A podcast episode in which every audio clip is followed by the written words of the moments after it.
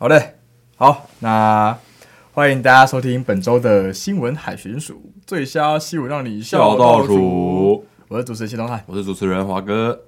好，那今天是三月三十号，对，三月逐渐进到尾声了，马上就要进入到我们最喜欢的清明年假。哎，真的，真的，真的。你平常会扫墓吗？就家里？哎，我们家，因为我外婆那边不用扫墓，你说是什么天主教那种？不是不是，他们好像只有就是男生那边要要扫哦，本本家的那种。对我我我妈妈，因为我妈是女生，所以我们家不用扫，但我们还是应该还是会过去啦，就会过去一下。然后然后在我的阿公那边，我们很久很久以前就把那个嗯所有的祖先们的那个骨头都捡起来放在骨灰坛里面，然后放在那个灵骨塔里面，所以就只要过去然后拜一下，这样就差不多。就比较少会有那种可能大就用很多亲戚在一起拜拜的那种环节，嗯嗯嗯对对对，就好像只都剩下就是几个比较熟的会一起拜这样。我好像从小到大没有扫过墓，哦，真的假的？因为我我为什么？我爸那边爷爷那边是山东人啊，嗯，所以我们也不可能回大陆去扫墓啊。然后一方面因为我爸的生日是儿童节，所以怎么了吗？为什么？如果我要帮我爸过生日，嗯，然后就没有空去扫墓，这是一个很烂的借口。对，好烂。对，然后可是我妈那边又没，我们好像都不太会用，就我们也没有墓碑，我们也不会，就是我们的灵骨塔那些都不是我们在负责。就我们我们家整个就是包含我阿公在上去，好像都没有扫墓的习惯，所以基本上清明，哦、我们家清明就过得蛮不像台湾人过的清明。就其他节日我们都很传统，干嘛的？嗯嗯。清明就唯独就觉得好像我怎么每年的清明都在吃吃东西、玩玩玩乐。欸、然后那你家有牌位吗？哎，就没有。我们是，我们是拜那个，我们是会有，哎、欸，拜开台主，就在自己的、嗯、自己的房子里面，因为我阿公的房子蛮大的，嗯，他就一个神神坛这样子，然后那神坛反正里面，所以我们神坛不会是清明拜，我们就是可能过年的时候，每年去问候一下，节日的时候再去拜这样，嗯，啊、可是我们就不扫墓，嗯，哦，就没有那种拔草的那种行程，对对对对对对。可是哎、欸，现在还很还很多这种行程嘛？其实我不太确定，哎，我不知道，我不知道拔草可能好像。比较少，因为会固定，好像墓园会有在清理的或管理的人在做。Oh. 对，我感觉大家应该就是去上香，然后上贡品之类的，应该大差不多都是这样吧。很像是。不过今年呢，清明像我们大学生就放假放蛮久，所以我其实觉得蛮快乐的，很爽，很超超级长一段。只是我没办法，我哦不行，我六号、七号、八号连三天采访啊，我要挂，好硬哦，好惨。对，好，好啊，那我要进到本周的第一则新闻哦。那其实，在这个礼拜有一则新闻，就是好闹得非常大，基本上所有大版面都被他占据了。就是什么马英九可能去中国，新闻都没他大；然后清大被放炸弹，新闻没他大。总之就是这种看似很大的新闻，但这次都被他压下来。那是什么事呢？就是狒狒逃走了，闹得沸沸扬扬。对，没错，很 沸沸扬扬的新闻。对，那始末是这样子，就是在三月二十七号的时候，就是逃出了十多天的东非狒狒终于被抓到了。那由于捉捕人员的处理失当，导致狒狒在抓捕的过程中受伤，最后不幸离世。那这只狒狒啊，它是在三月十号的时候第一次被发现在路上行走，那一直到二十三号的时候，还被网友就是拍摄到并发布在脸书社团“路上观察学院”。那此后就引起了各方的关注。那至于这些狒狒踪迹从哪边逃出来的呢？台湾有登记饲养东非狒狒的机构，一共只有三所。第一个是台北木栅动物园，再就是六福村以及高雄寿山动物园。那起初完全没有就是机构愿意承认是他们那边逃出来的，因为他们蛮重有相关的法则。对，那一直到今天，就是三月三十号早上的时候，六福村才承认是他们那边逃出来的。那好像是因为。验尸的那边有查到，好像是什么有盖个什么印记还是啥的，嗯、然后被追往回追，对，往回追到是其实六福村，然后其然后六福村就被坑了，然后就只好承认，那他还不如一开始就承认，嗯，对，这样会比较好一点。然后总之就讲，然后在所幸狒狒在逃出来的十多天内，并无造成攻击或伤人的案件，就只有偷些东西，然后在路上吃东西，然后就有人知道说，哦，狒狒吓我一跳，这样子，这最大的就长这样子，对，然后。诶，但本本次案事件最主要的争议点在于，就是为什么抓捕狒狒的现场会有猎枪这件事情？因为其实他们好像是，呃，就是他们抓捕的团队有一群是动保处的，还有桃园农桃园的农业局，跟好像新竹那边新竹跟桃园交界那附近的猎人的样子，嗯、然后他们最近就一直在吵说，为什么就是猎人是谁指使猎人开枪？那为什么猎人会开枪？就一直说什么、嗯、什么，就是他们讲的很扑朔迷离，就搞不懂到底谁讲的是真是假是假的，嗯、总之互相推卸责任。然后最新的消息是，六福生说他他们他一定要告那个猎人啊，嗯，至于告的点我有点忘记是什么，他叫他要告，对，那就是一系列的这种，就是一只狒狒过世之后引申了出了各种种种的后续问题，让民众看得其实算是瞠瞠目结舌，嗯、就是有各种民代出来骂人，然后就是狒狒死了，然后比马英九去 中国。影响还要大，我觉得其实蛮蛮猛的。对，但我其实蛮蛮好奇为什么？因为正常来说，如果要抓动物跑回来，或者说正常的里原本的园区里面的管辖，嗯，应该也都是用麻醉吧？是用麻，嗯，他们是有在麻醉枪，他们应该是用麻醉。可是过程中不知道为什么会有人拿猎枪把它射了，就是这还是最奇怪的点，就是不应该有这件事情发生。对对，但是就是但后续为什么就是一只狒狒被猎杀了？的影响好像就是它太大到大家有点看得很奇怪，尤其是就是在猎杀完的隔天还是当天下午的样子，样子我不太确定，好像是隔天。就是桃园市农业局，就是主责这个事情的专责单位，就桃园市农业局，就是以及动保处的人员哦，就是帮狒狒入殓封棺，还在送行的时候特地列队鞠躬致意献花。那这件事情就是各种的照片就被拍到网络上面去，然后就跟我说这也太扯了吧。就是只狒狒而已，嗯，就是，然后你可以帮他这一群人在那边站着，然后把鞠躬，这样，对，然后就有网友调侃说，就有网友调侃就是发一篇文，标题叫做“六福村可以把其他一百六十只狒狒放出来参加葬礼吗？”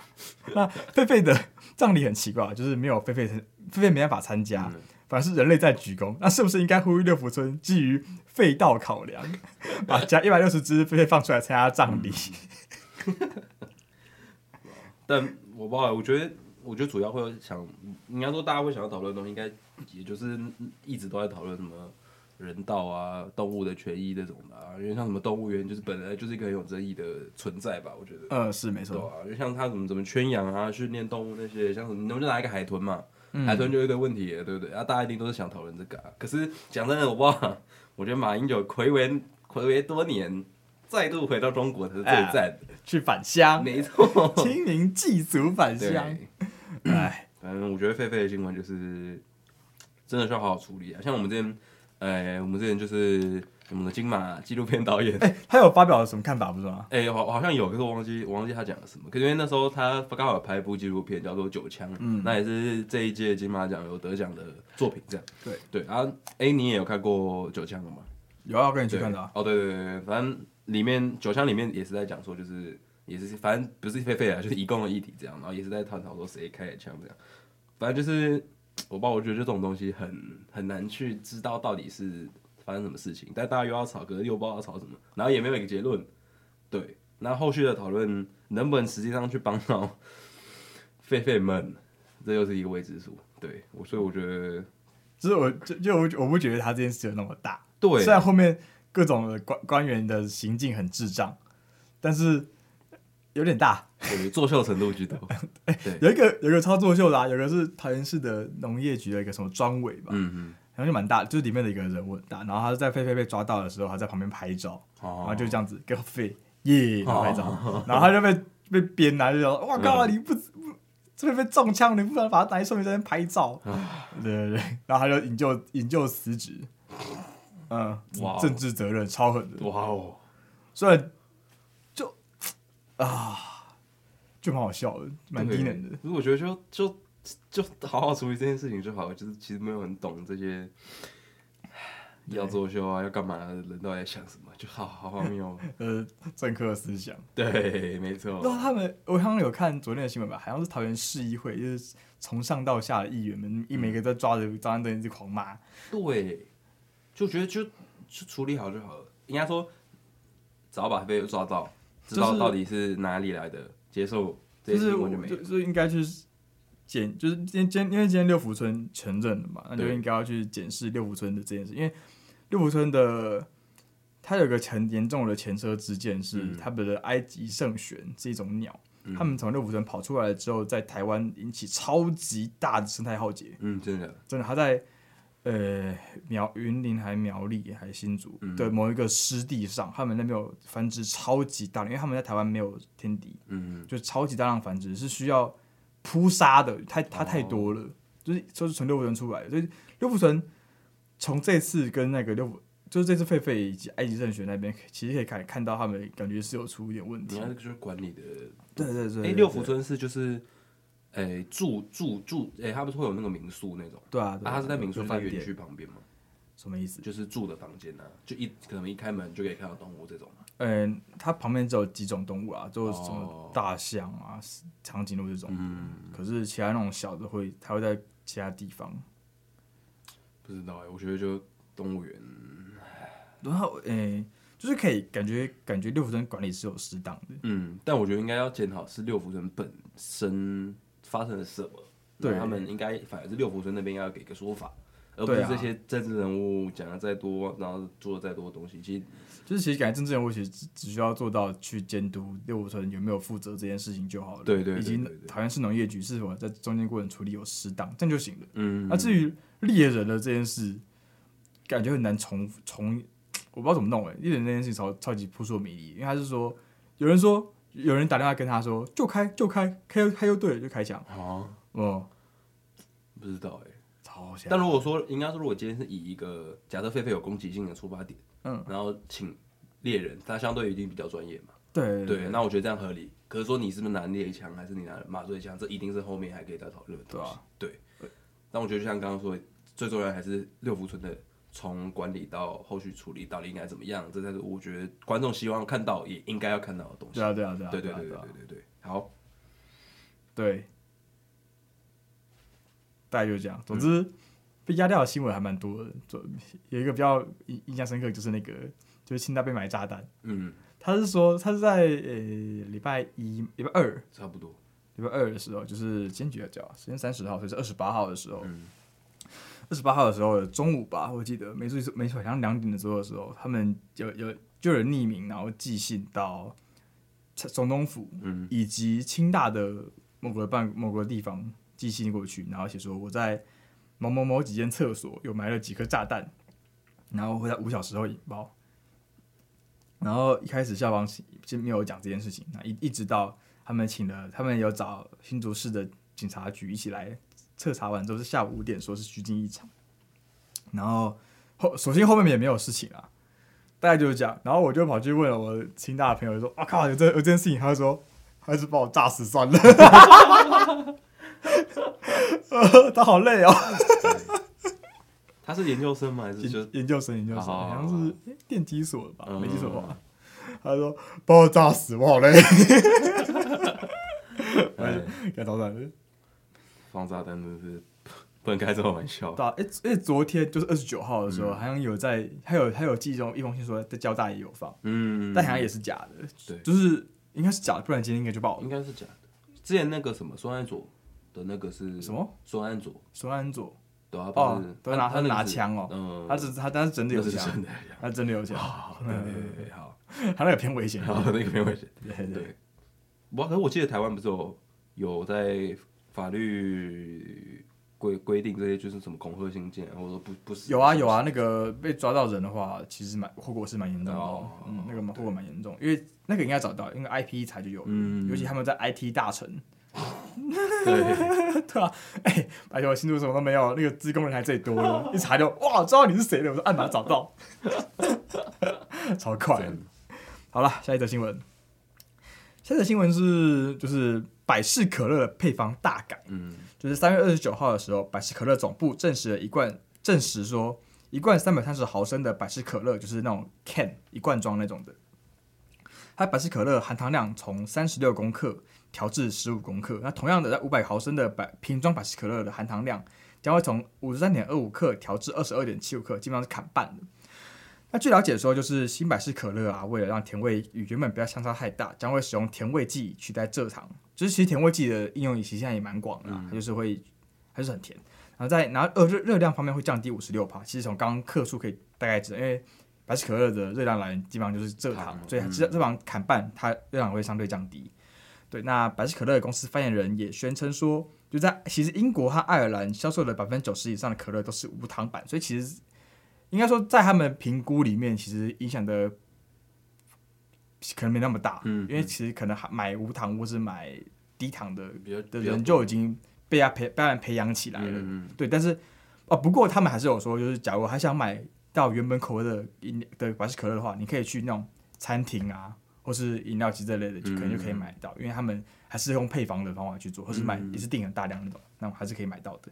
那虽然呢，虽然在报道中没有提到，其实但其实会有这样的更改，应该是跟其实欧美国家那边，像是英国、美国、墨西哥、加拿大那些的，他们都有相继开始课征了叫做含糖饮料税的的东西，就是呃什么 beverage tax 什么鬼的，就是这样。然后他们就是含糖饮料税就是一种货物税了，然后它就是。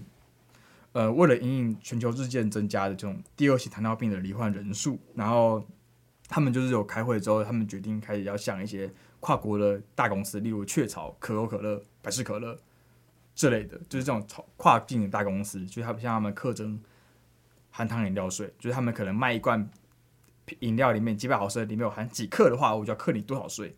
那其实你大家知道，因为呃，饮料一块一罐饮料他们是不利，就是用。销量去赚，嗯、就是他克的克，他的克的很重，基本上克一半，所以把成本克的话，他等于是买卖一罐只能克，只赚一点点，所以他们还、嗯、他们才愿意把就是含糖的这个程度变小，以代代糖来取代。因为目前就是就算代糖，在在在大家听起来目前还算是未知的一块，或是比较可怕一块。可是，在能够抑制，就是在热量摄取这方面，要形成热量缺口，其实还算是有效的。嗯，对对对对。那其实哦，含糖饮料税这件事情很酷，它就是，嗯，先讲为什么会，先先讲为什么会有这些问题啊？像是墨西哥啊，这个它是全球第一个克含糖饮料税的国家，然后克得很成功。嗯哼，他们是，呃，一开始是因为他们临临近美国，然后你也知道有北美自由贸易区，就是加拿大、美国、墨西哥那个自由贸易区，所以美国他们的公司像是雀巢、可口可乐、百事可乐，他们就可以以没关税的东西，然后把饮料卖去大量的卖去墨西哥，但是大家知道美国那边生产饮料的成本超级低的，但是墨西哥那边的生产水的成本可能会比较高一点，所以会变成是饮料比水便宜，然后他那边的小的人就会逐渐开始一直一直想买饮料，所以他们的肥胖率是超级高，高到不可思议的地步，他们超级高，他超严重，所以他们的某一任卫福部长就看到这个问题，他们决定向他们课税，就一课。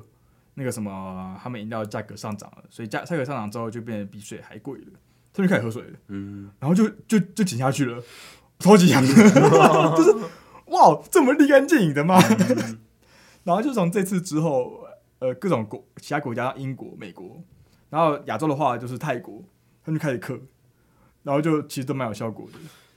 哎呦，嗯，然后台湾台湾目前的话，我自己查到的话，好像目前是只有高嘉瑜有提过相关的东的规范，嗯、但是台湾的他说，但是后来评估不太很可行的原因是，台湾的含糖饮料并不是，哎，台湾的含糖饮料的供应的来源并最大宗并不是瓶装饮料，对啊，主要是手摇，也是手摇饮，对，而手摇饮它连它所以现阶段连。成分标示都还没有贴在那个上面，欸、对对对，所以它更从无从客起。所以台湾假如想要解决这种问题的话，可能现阶段要做的是贴标，嗯呃，先让手摇饮店的每一杯的原物料、人数的比例全部都可以贴在它的那张小小的一个一杯三十五块的下面。对对对，对。所以可能那个什么，他们那边就是他们的规。哎标准化要做的很很好，嗯、就是可能每个店员我拿一勺糖就真的一勺糖，一一汤匙的茶一汤匙茶，我用多少瓶？对对 对，他们每一罐每一次每一把摇出来都是一样的东西，对对可是我觉得要说手摇饮难也难在这，就是不太可能每一杯都一模一样。对对对对对，这其实蛮特别的。可我觉得确实可以先从让台湾的手摇饮有那个配方的比例来知道的，至少我让我知道啊，我喝到多少糖。对，像是什么微糖、无糖，我都不知道哪家无糖是多少。我看你什么五分糖、七分糖，我哪知道它实际上到底是多少糖？对，而且对，然后假如说我是三分糖、三分的可能红糖好了，或是、嗯、呃五分的冰糖，啊，你但哪个是甜的我不确定。用什么果糖？而且，通常饮料那种果糖什么的，都都不知道啊。对对对，然后还有还有一个问题是，南部跟北部的糖要一样甜，对，这个太困难喽。没错，嗯，我就觉得就是，哎，大家，我觉得像饮料这种东西，都还是有很大的一个进步的空间跟改进的空间的。嗯，啊，你平常是可口可乐派还是百事可乐派？如果说单就可乐这个产品。我是可乐派，但是我只喝可乐的一款叫做 Fiber Plus 的。那是什么？它是在可口可乐里面里面加膳食纤维，然后是 Zero。哦，是是透明包装吗？不是白色包装，是是矿泉水那个吗？不是不是是是白色包装的白色哦，White，它是有颜色，但是是白色，是长得有一点点像雪碧的那个。对哦，然后它上面写什么纤维加加的那个哦，对，那个那个，因为嗯，因为我之前也在减肥，哦，所以我现在还在减，导致它就是因为。你会有想要吃甜的的时候，就会那个 sugar rush 一下的感觉。对，所以我就买那个来喝。因为目前其实因为很多研究来显示，就是说代糖其实就它的可能危害没那么大，因为还没被查出来。但它它因为它是讲它是它其实不是没热量，嗯，但它是。一单位热量能够产生的甜度是一般蔗糖的好几倍，所以它可以加很少就达到以前那个甜度。它的热量可以是算是几乎不计。哦，就像是什么反式脂肪零点四以下就算零，嗯，这是这概念，它就是像像这样的意思。嗯，对对对，总之就是有时候想要 sugar rush 就就来一罐，因为那个真的就是你喝起来会比较没那么有罪恶感，就是你要想要减的顺，你就要减的快些。它还是长得像气泡水的感觉。它就是可乐，它就是可乐，但它味道不太一样。可但我已经喝习惯了。那跟那跟 Zero 嘞，像 Zero 味道，像像像 Zero 味道，但是它口感比 Zero 更勾一点吗？我不知道怎么讲，算比较厚一点，嗯，有点维他命感。维他命，维他命感，维他命不是一颗的吗？就维他命发那种，你知道，就是你知道像什么啊？发泡定吗？对对对，有那种维他命感，会勾勾黏黏的。你有喝过？你有喝过加纤维的茶吗？没有，分解茶？哦，有有有，是狗狗的，呃，对啊，就那感觉。哦，所以哦，但是，但它狗狗的会因有因为气泡的关系，其实也比较没那么狗，这其实还蛮好喝的，但它就是要要适应一下它一开始那个代糖的感觉，因为代糖可能，毕竟蔗糖还是比较好喝。哦，对，因为蔗糖很香，对，但是换代糖之后，就是它就是一个甜，可是它没味道，嗯。它是甜甜的感觉，我就想要这个感觉而已。哦，好赞哦！就喝起来没那么不舒服，因为它毕竟是膳食纤维，好代糖，没那么烂，没那么烂。对，至少比蔗糖好一点。可呃，气泡水好喝。对，就这样，就是 OK。吃个 rush 一下，喝完就哎继续干，这样。好赞哦！好啊，那我就来推歌。这换我推，那我要推的一首歌叫做最近蛮喜欢的。就知道，而是哎，它是颜色的国蛋跟前颜色主打艺人蛋堡，蛋堡现在也不在颜色，但是他还是跟颜色很好，他是出来自己干。所以他们两个有出一首歌，叫做《White Noise》白噪音。嗯，这首歌的歌词很很好，值得大家细细品味。就是。就大家都知道说听颜色是品那品味很好的感觉。对总之这首歌的歌词很特别有点像是两个男生在旁边这样子然后讲他们的内心话就在那边慢慢因为他的 beat 有一种爵士感嗯哼就是大家可以想想哎美国东岸的音乐加上一点爵士加在一起就是他们他们的风格就会很就会这样子样，然后再一点，后面这样，噔噔噔噔噔，很有诉说感。对，他就在跟你讲故事。嗯，然后就把一一个他们在两在那闷闷完之后，哦，好再再再闷一次，重复来一遍。好赞！哦，超赞！他推给大家听，这个真超赞。好，好，啊，我们就下次再见，拜拜，拜拜。嗯，我嗯，一个晚上对付几个梦。反不过像是小菜一碟，刚爬出来的被窝留下一个洞，差点忽略生活中的细节，还没穿过的我的 air，你的 phones。有几双小孩子的新鞋，得小心那些人为名利变得 corny。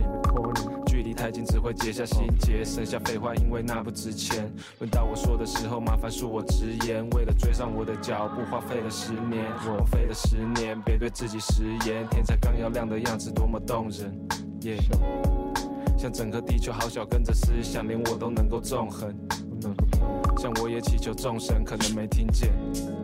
笑得像是白噪，不用假装哀悼，却又被它缠绕。是催眠还是干扰？如果可以忘却，yeah, uh, 拟定我的战略，像佛教说的幻灭，yeah, 在一个人的半夜。咖啡早就泡好，但是忘了喝。这感觉一到，我就赶紧上了车，像是通勤没有目的地的乘客。我精心打扮，却被看成恶妇。原谅我的文字粗俗难登大雅之堂，没得到你的青睐，那算我失常。不屑跟谁挂钩，尤其中饱私囊的像是迷航。叫声兄弟提防提防，面具下的表情肯定有点出入。鬼推磨人，迷惑的像是巫术。十一二月叶子掉光，只剩枯木。No。像最后一只孤注，冬天对你像是考验，尤其是寒冷，感觉要是少了我的话，那就不完整。你把温度拿走了，谢绝闲在人等，让我拿走该拿的部分，请他们省省。You feel me？小到像是白噪，不用假装哀悼，却又被它缠绕，是催眠还是干扰？嗯，如果可以忘却，像佛教说的幻灭。